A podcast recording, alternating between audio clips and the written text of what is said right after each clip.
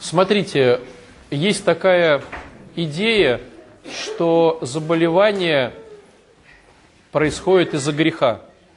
Грех – это уход от Бога.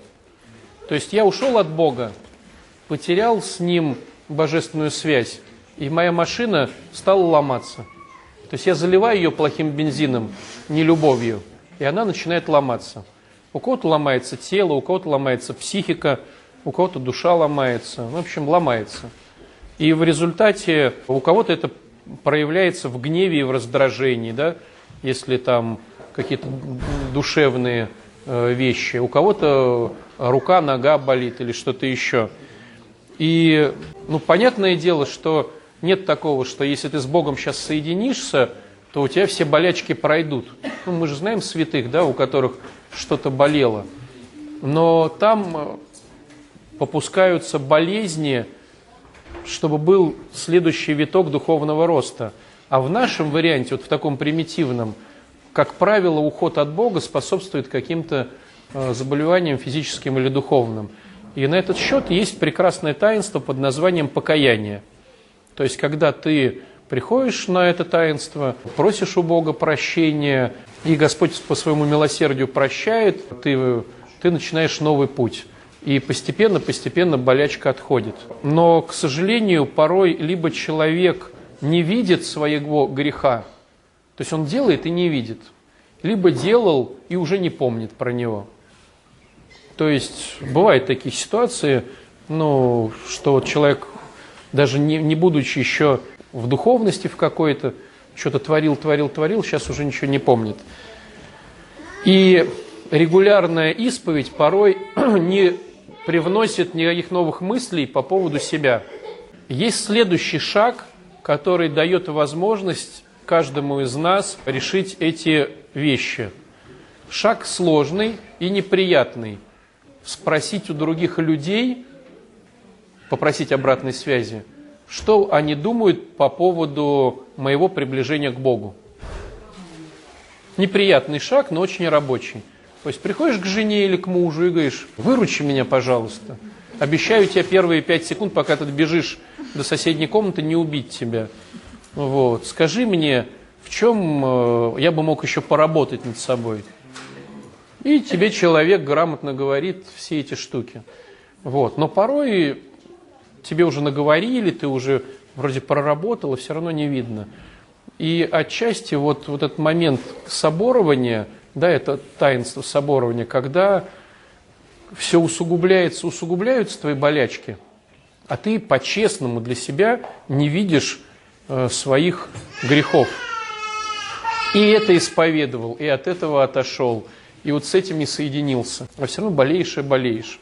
И тогда к тебе приходят священники, которые своего рода устраивают консилиум, который заключается в том, что каждый священник берет кусочек, ну сейчас это происходит так, что он читает какой-то евангельский кусочек, апостольский кусочек, какие-то молитвы, чтобы болящий задумался, а может быть в его жизни вот это было не так, может быть вот это не так, в надежде на инсайт, на просветление, на озарение, что, а, ничего себе, вот я баран, я про это даже и не подумал и чтобы покаяться, и это чтобы отошло.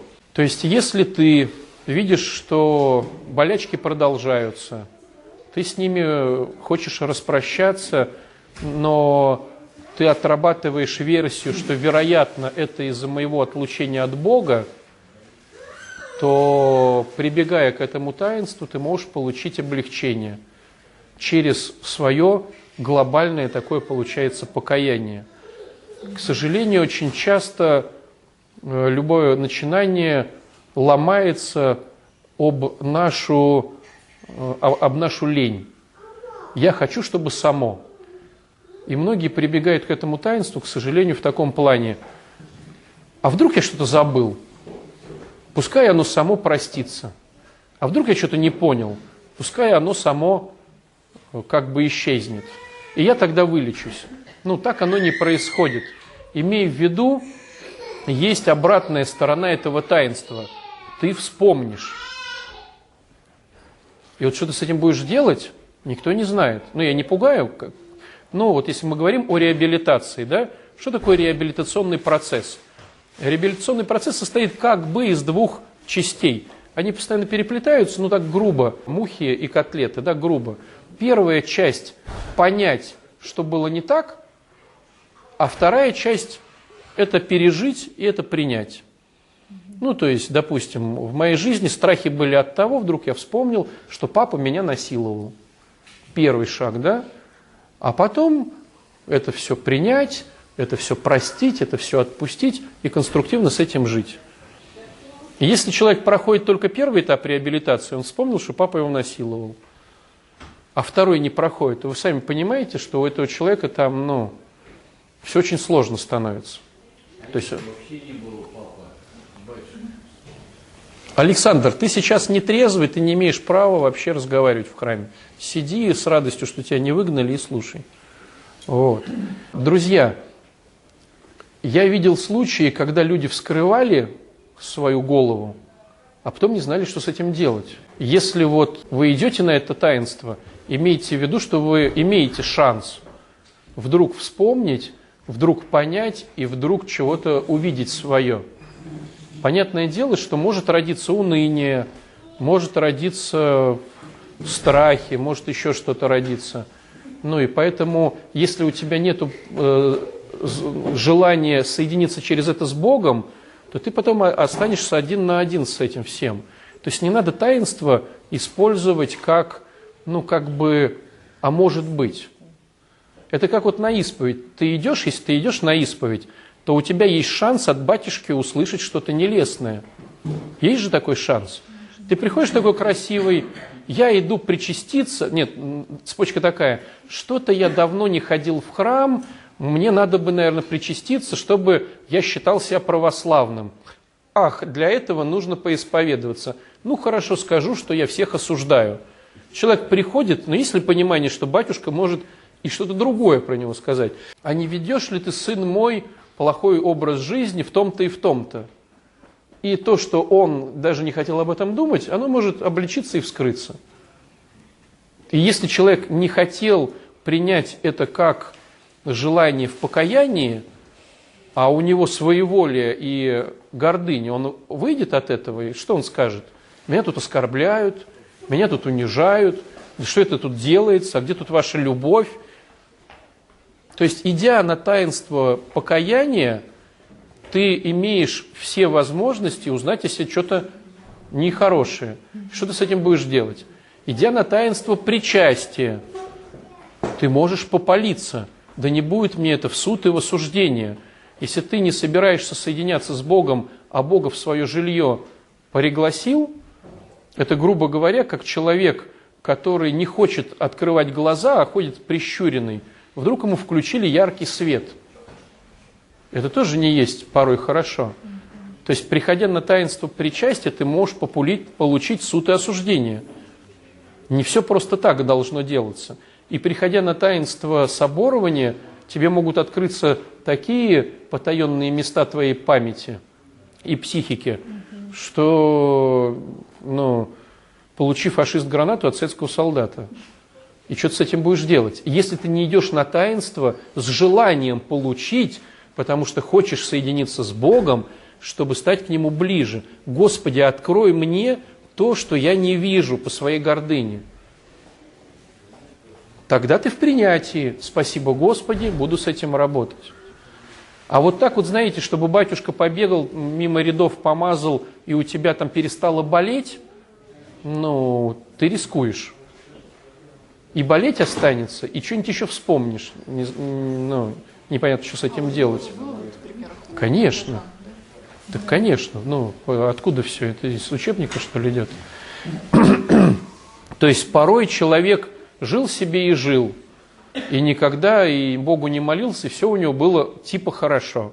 Стал молиться Богу, Бог стал наводить порядок, у него стало все плохо. Сплошь и рядом, да? Ходил, не ходил в храм, бизнес шел, деньги зарабатывал. Пошел в храм, налоговая инспекция накрыла, жена ушла, дети там что-то. Что это непонятное творится? Наверное, не буду ходить в храм. Ну, сплошь и рядом такие все истории. То есть таинство когда мы подходим к таинству, это, друзья, вот открыли щиток электрический, но он не домашний, он производственный. И там вот в этом щитке вот, ну, что-то там коротит, что-то делается. Это вот подступление к таинствам. И Бог по своей любви и милосердию, Он спасает. Но твои резиновые перчатки – это желание с Ним соединиться и желание увидеть свои недочеты. У меня в институте был случай такой, у близкого друга, знакомого, ну, близкий такой человек, он э, стал подрабатывать на какой-то станции, и щиток открылся. И он просто, ну, дверца щитка открылась, он просто ее хотел закрыть, но почему-то взялся рукой то ли за стену, то ли за что-то. Его отпульнуло, короче, на метров шесть, то есть он отлетел, ну, взрыв был такой, отлетел, пробил там какое-то стекло, у него вот взрывы были, то есть вот, ну, шел разряд, и у него вот так вот через каждые 2-3 сантиметра взрывалось все. То есть не сразу прошло, такой ток был. Человек стал инвалидом. Вот э, порой приход к Богу может сделать из нас инвалидов, потому что мы сопротивляемся, как бараны. Вы сейчас все прибежали. А у меня нет задачи, чтобы вы пришли, друзья. У меня есть задача, чтобы пришли те, кому надо. Ну, то есть я не хочу, чтобы в нашем храме э, стояло 800 человек на соборовании, которые вот, типа, а вдруг все забудется, а вдруг все простится. Я каждый год соборуюсь, чтобы обнулить, ну, свой счетчик, да. Ну, мне кажется, что это кощунство. Вот. То есть я к тому, что иди к Богу, и Он будет милостив и обнимет тебя, если ты идешь к Нему, чтобы обняться. Но если ты идешь к Нему, чтобы э, вот оно как-то само, то порой ну, происходят дивные вещи. Александр, тебе слова никто не дает. Ну, где-то два часа будет оно там, полтора полтора-два часа. Ребенку не надо. Ну зачем? Не, ну бывают, нет, смотрите, бывает ребенку нужно. То есть ребенок сам уже соображалистый, исповедуется, он понимает что-то, но не получается, тогда да. Но как бы просто так, вот знаете как, а давайте еще про рыбок. А рыбок не помажете, ну, на всякий случай, ну, не отпоете кота моего, ну, вот эта тема, она не нужна. У нас есть обряды, а есть таинство. Вот мы сейчас сидим в кругу, это наш обряд. Мы можем, в принципе, сидеть в квадрате или в шаре. Но мы сидим в кругу. Ну, как бы в кругу, да, это не круг, но вот в такой штуке. Почему мы так сидим? Мы же могли стулья поставить, как в кинозале. Ну, у нас обряд такой, да, потом мы возьмемся за руки, прочитаем молитву. Зачем? Мы, зачем мы беремся за руки? Обряд. Просто такая привычка, так принято. А таинство – это когда я знаю, что эта тема работает, а как она работает, за счет чего я не понимаю. То есть я знаю, что причастие работает, но что значит взяли хлеб и вино, ну что-то там носили, молились, съели, а как я могу, хоп, и я простил. То есть я могу 200 раз высказываться на группах, и не простить. А здесь причаститься и простил, и отошло. Вот как так оно?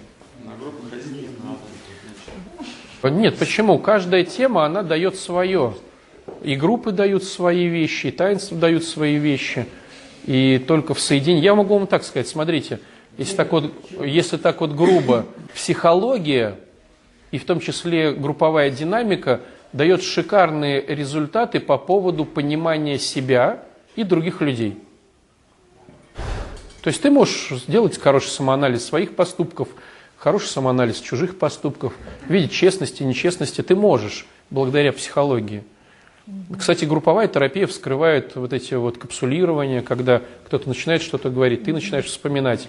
То есть она очень хорошо прочищает и ставит все на свои полки. Но ни одна психология не сработает с гордыней.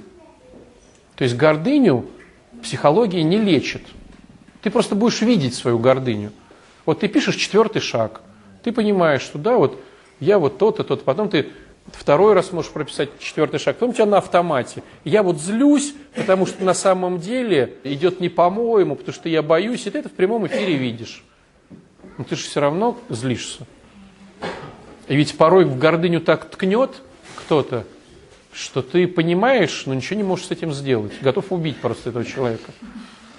И, и что толку, что ты понимаешь, что ты не прав, что вот тот прав, и вообще как бы нету правых. То есть психология дает шикарный момент расставить все на полочке свои.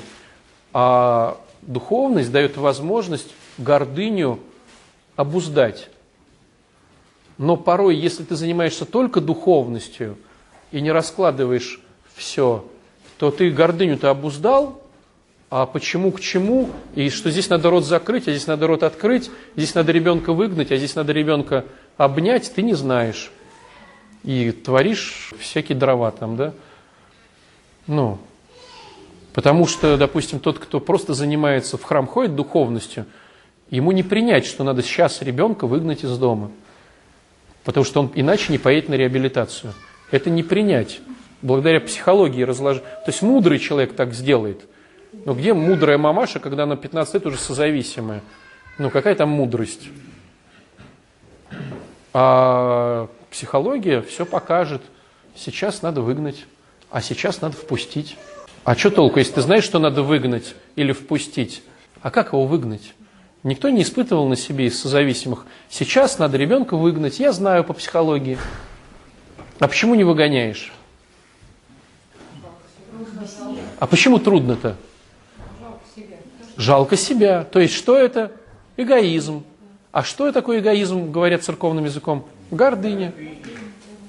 То есть я знаю, что мне надо сейчас выгнать ребенка, но мой эгоизм полностью сопротивляется то, что я по поводу себя, что скажут родственники, что, что скажет моя умершая мама там из загробного мира, что скажет то, что скажет все. Я не могу. Да, выгнать-то ладно, еще полбеды. То есть сначала выгоняешь, думаешь, ладно, выгнал, а потом понимаешь, что это только ерунда вообще. А знаете, когда не ерунда, это когда он э, начинает манипулировать, сидит у тебя в подъезде, гниет у него нога, и когда ты идешь, он там жертвит, ногу выставляет, и охает ахает. Одно делает одно, другое делает другое. Поэтому мы и говорим био, психо, социодуховное заболевание. И тело лечим, и психику лечим, и социум, и духовность. Что-то мы опять на псих, психологию перешли. А есть понимание, чем отличается психо от социума? Психо это по поводу себя, а социум по поводу них – Смотрите, тело – это по поводу моего тела. Психо по поводу себя. Я разбираю заморочки с собой. А социум я разбираю заморочки с ними. Стало быть, для психа нужен впереди идущий спонсор, а для социума нужен психолог, а для духовности священник.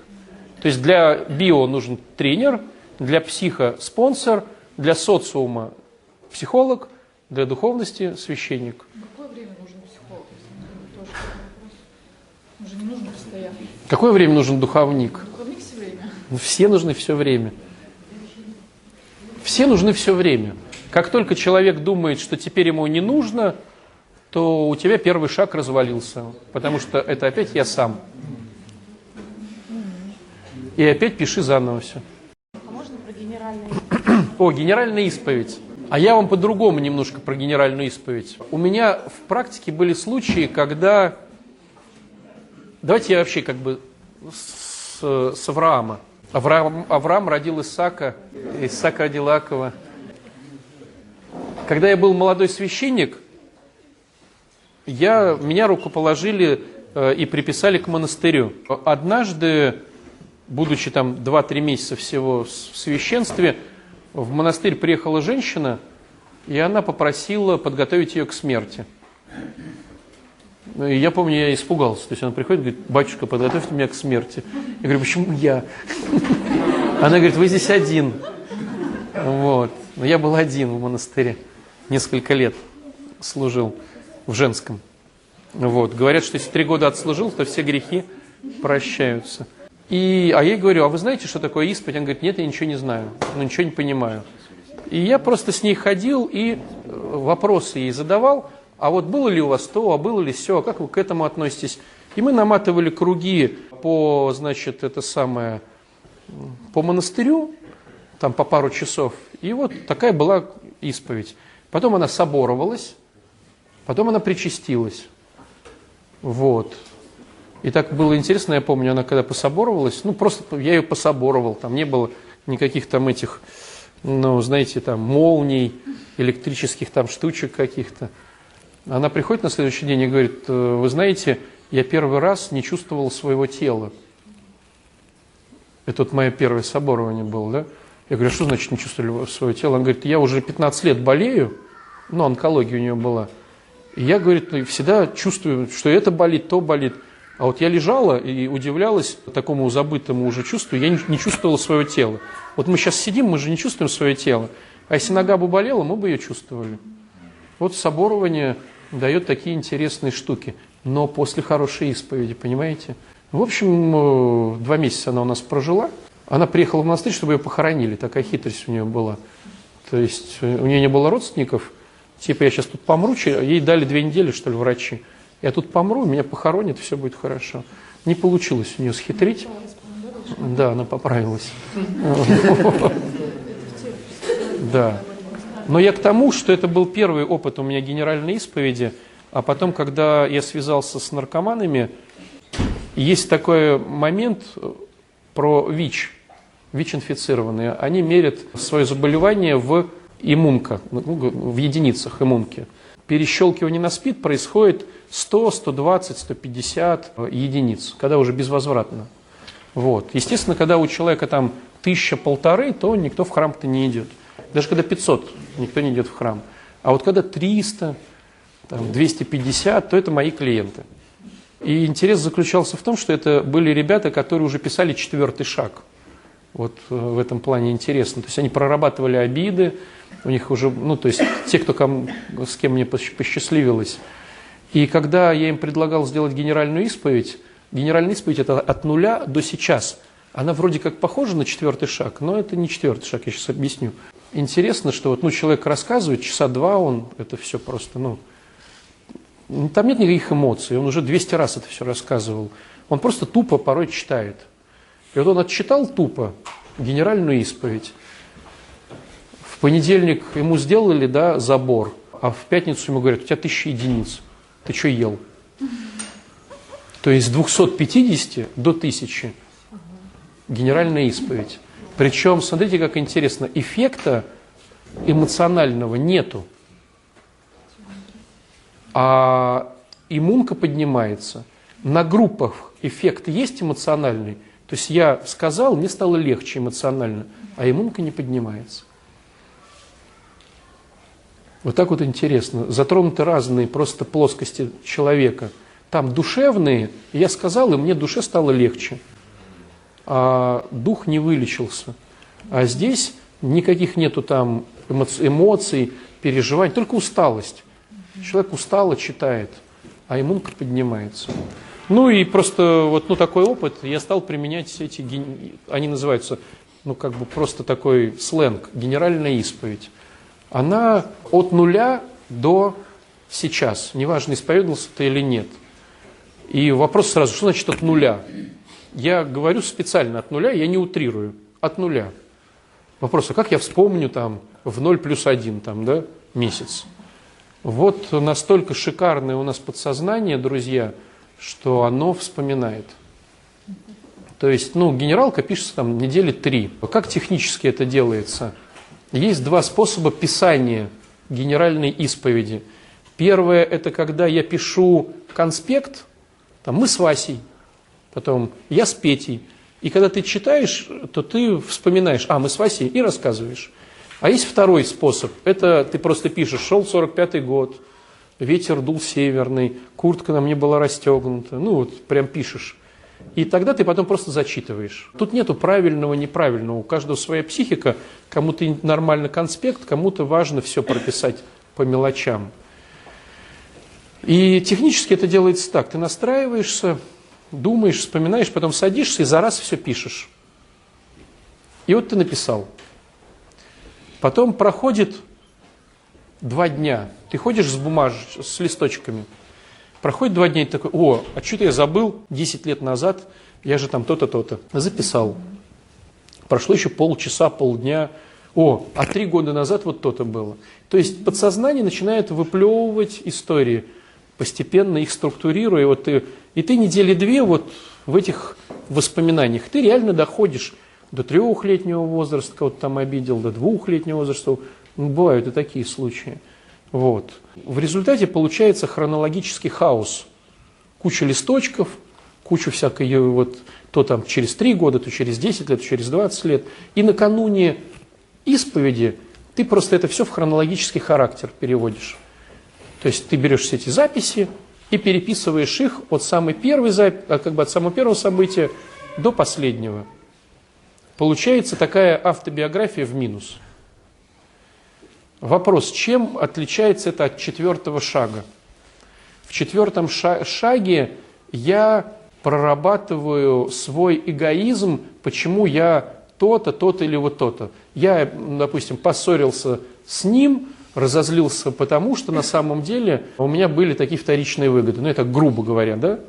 Вот. То есть я прорабатываю в четвертом шаге свой эгоизм. А в исповеди я, ну, понятно, что все идет от гордыни, это все понятно. Но я про, прошу у Бога прощения за конкретный поступок. Неважно, почему я его сделал. Я его сделал. Неважно, кто там был виноват или не прав, или прав. Господи, я своровал. В четвертом шаге мне важно, я, воруя, обиделся на соучастника – и был неправ в том-то, в том-то, в том-то. А здесь, Господи, прости, что я своровал.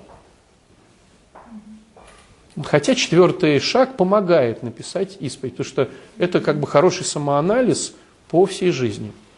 Вот. Но я имею в виду классический четвертый шаг, не back to basic, да, когда мы как бы по срезам делаем, а вот, ну опять же, правильнее сказать, что back to basic классический, да, если так вот, ну, а это уже нововведение. Но я имею в виду, что распространено, да, то есть вот за всю жизнь. Четвертый шаг, про это я говорю. И потом ты договоришься со священником, и он принимает у тебя эту исповедь. Вот. Ну, я, как часто она должна быть, я думаю, что, ну, схема такова обычно происходит, что человек пишет эту исповедь, и потом подсознание же раскочегаривается, где-то 2-3 месяца ты еще будешь вспоминать. Понимаете, да? То есть все равно будет всплывать то, что ты не договорил. Это можно на обычной исповеди уже как бы эти все воспоминания ну, озвучивать. А вот нужно ли тебе второй раз генералку, понимаете, ну тут станет вопрос, ну я же уже исповедовал это, смысл, ну зачем как бы еще раз? Все дело в том, что ты духовно растешь. И если раньше ты исповедовался, ну типа, ну да, я убил двух бабушек, ну, Господи, прости. Ну, бывает такое, особенно у наркоманов, ну да, вот, ну, вот так не подфартило, ну, вот замочил двух бабок. Проходит там три года, он такой, я двух людей завалил вообще. Понимаете, да, другой уровень исповеди. Проходит еще три года, и он плачет, просто стоит на коленях и сказать не может. Вопрос, нужно ли ему еще раз повторять? Технически это, да, если так вот, ну, Бог простил, но тут же ну, нет такого, Бог простил и все. Тут же есть синергия, я и Бог. А я себя не простил, а я еще раз хочу, а у меня душа болит. То есть, ну почему бы нет? Почему бы не проговорить, если ты осознал это более сильно? Вот. Вопрос, а когда ты еще, когда этот виток произойдет?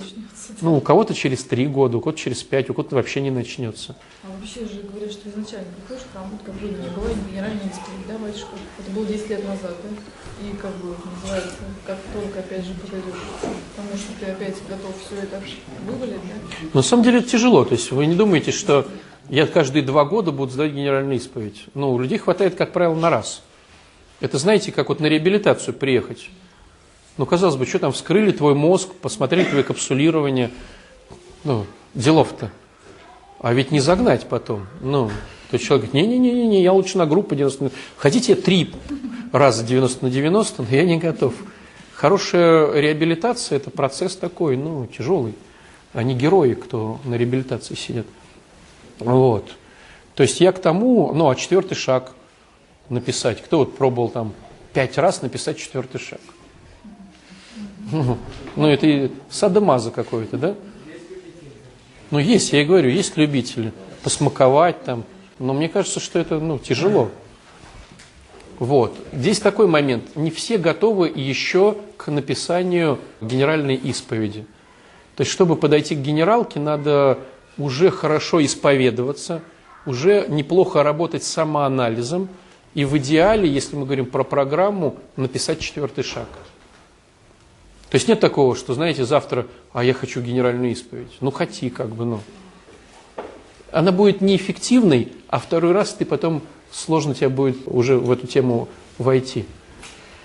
Поэтому, если ты хочешь так вот, ну, понятно, если ты там раковый больной, тебе сказали, через три дня ты умрешь, или у тебя там ВИЧ-инфекция, да, там и 200 единиц, понятно, что твоя мотивация поднимется, и ты сразу же будешь писать. Но если вот нету такой вот криминальной штуки, то, ну, поисповедуйся, походи, посмотри, поработай с дневником чувств, попиши самоанализ, попиши со спонсором четвертый шаг, а стал быть, тебе надо написать и третий шаг, понимаете, да, и второй, ну и типа и первый. Вот, а может быть и... Ну там куча всего. Потому что много вины там Да, и здорово, чтобы спонсор сказал, окей, давай, ты готов. Ну, то есть, вот генеральная исповедь. Забор мне вообще готовится, как помимо того, что это великий Опять мы для тех, кто в танке. Про соборование. К соборованию ты готовишься тем, что ты понимаешь, что ты анализируешь себя, самоанализ. Почему у меня вот так вот? Вроде бы исповедуюсь. Может быть, тебе не нужен соборование, может, тебе нужно достаточно исповеди. То есть это я и так вижу, что я там то-то, то-то. Но я не готов от этого отказываться. Ну что, соборование заново тебе новое вскроет. Понимаете, ведь, ну вот так, если по-честному, если по-честному, то Господь со своей милостью каждому из нас дает тот пакет информации по поводу своих грехов, сколько ты вынесешь и сколько тебе полезно для твоей психики. То есть кто-то вдруг увидел, что он жадный, кто-то вдруг увидел, что он подлый, кто-то вдруг увидел, что он нечестный, кто-то вдруг увидел, что он ленивый, кто-то кричал, что я великий режиссер оказался никем. И, это, и, вот, и уже с этим надо работать. Зачем тебе еще что-то? Тебе показали э, твою брешь, и, и, грубо говоря, работай с ней. Ну и работай. А зачем тебе знать три бреши, пять брешей, десять брешей? Ну вдруг ты понял, представляете, Господь вот откроет духовные очи, и ты поймешь всю правду про себя –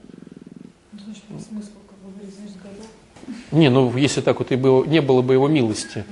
Ну повесишься через час, наверное, а этот час потратишь, чтобы найти веревку. Вот. Не выдержит душа поэта. Ну реально. Поэтому Бог дает порционно. Ты такой начинаешь подозревать, так как ты гневаешься на Васю, который жадный, до тебя смутно доходит, что, может быть, во сне ты представишь, что ты тоже, наверное, иногда жадничаешь. Ну вот так. И ты с этим прожил полгода, сопротивлялся, обижался, отрицал. Потом все-таки, потом так тихо, я жадный. И с этим ты пожил. Потом ты на исповедь эту правду матку, батюшка, простите за жадность. Он говорит, помочьте, дитя мое. Не-не-не-не-не. Проходит еще полгода. И он говорит, помогите мне, батюшка. Он говорит, ну, сынок, вот той бабушке дай 100 рублей. 100 рублей! Все попы жадные. Еще полгода прошло. И вот там через там, 5 лет ты нормально работаешь с жадностью. 50% шмоток отдал там кому-то, оставил одну куртку, всем раздаешь милостыню, десятину в храм. Ну, ты как бы в в, трени, в тренинге, да, в таком. И приходишь, он говорит, ну что, с чем-то еще, дитя мое, поработаем? Не-не-не, я еще с жадностью не справился. Ну, то есть это процесс. Ты видишь грех, да, но, а, допустим, приходится из двух зол меньше выбирать. Ну, к примеру, да, я жадная, потому что у меня действительно сейчас... Нет, ты просто жадная. Нет, ты просто жадная. Ты думаешь, что человеку, у которого тысяча рублей дать 100 рублей нищему легче, чем у которого 100 тысяч рублей дать 10 тысяч? Ну, смотрите по себе. Вот когда вы начинали, вот сколько можно в храме дать, вот, ну, там 100 рублей нормально дать в храме? А 10 тысяч нормально дать? Ну, а что у нас нету людей, кто зарабатывает там сотку и больше? Да, ну, 10, да ладно, 10 тысяч. Ну, тысячу он даст, если пятерку даст, он еще и помашет ей. Вот, что-то мне жарко. Положит, еще потом, так, мальчик, иди сюда, я сдачу там у тебя три тысячи возьму. И такое бывает. Положил, сдачу взял, ну, а тут 10 тысяч дать сотки, да вы что? А у кого там 150, это пятнашку давать. А кто миллион получает, ему что, сотку в месяц отдавать? Причем, понимаете, ведь чем больше ты даешь относительно 100 рублей, тем больше хочешь, чтобы заметили. То есть, ведь никто, вот, ну, есть кто-то из, из тех, кто дает 100 рублей, кто говорит, батюшка, вы мне отчитаетесь, ну, на что вы 100 рублей мои потратили? Ну, вряд ли, да? А тот, кто дает десятку, уже просит отчитаться. На что вы собираетесь сегодня? А, на шторы, на шторы. Хорошо. И все, и он теперь прилип глазами на полгода, что-то изменилось в шторах. Я же 10 тысяч давал на шторы. Или не изменилось. А если он дал 20 тысяч, ну все, он представлен телохранитель к батюшке. Вот. И смотришь, что он... Это как один... Я когда в семинаре учился, один священник говорил, ну, как-то он не проработан у него что-то было там со своим а, анализом. Он жил в деревне, и был доход только от этих бабушек, и когда он говорит, вот он говорит, я выхожу из дома, и все, я понимаю, что камеры включены. Вот я иду, в чем я иду, куда я иду. Если я иду в магазин, то сразу же там наталкивается народ, и все смотрят. Что купил? Я, говорю, тут, допустим, есть печеньки там за 7 рублей, а есть за 5. И попробуй купи за 7. Типа вообще обнаглел, что ли? Мы что тебе тут кормить себе? Мы сами себе не покупаем.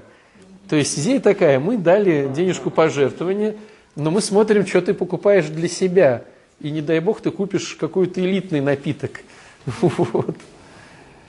Ну а у нас, вот, а если там человек там 100 тысяч решил пожертвовать, ну он и чеки проверит. И объяснит, что стратегия траты была не та, можно было съездить на тот конец города и купить там подешевше. Так ты что, сам поедешь? Нет, у меня времени нет, а вы, батюшка, давайте едете. А если он 500 дает, а если он миллион дает? Ну, то все, священник попал, потому что... Ну, слава Богу, у нас этого нет. Слава Богу, у нас этого нет. Андрюха пока еще не раскрутился как риэлтор.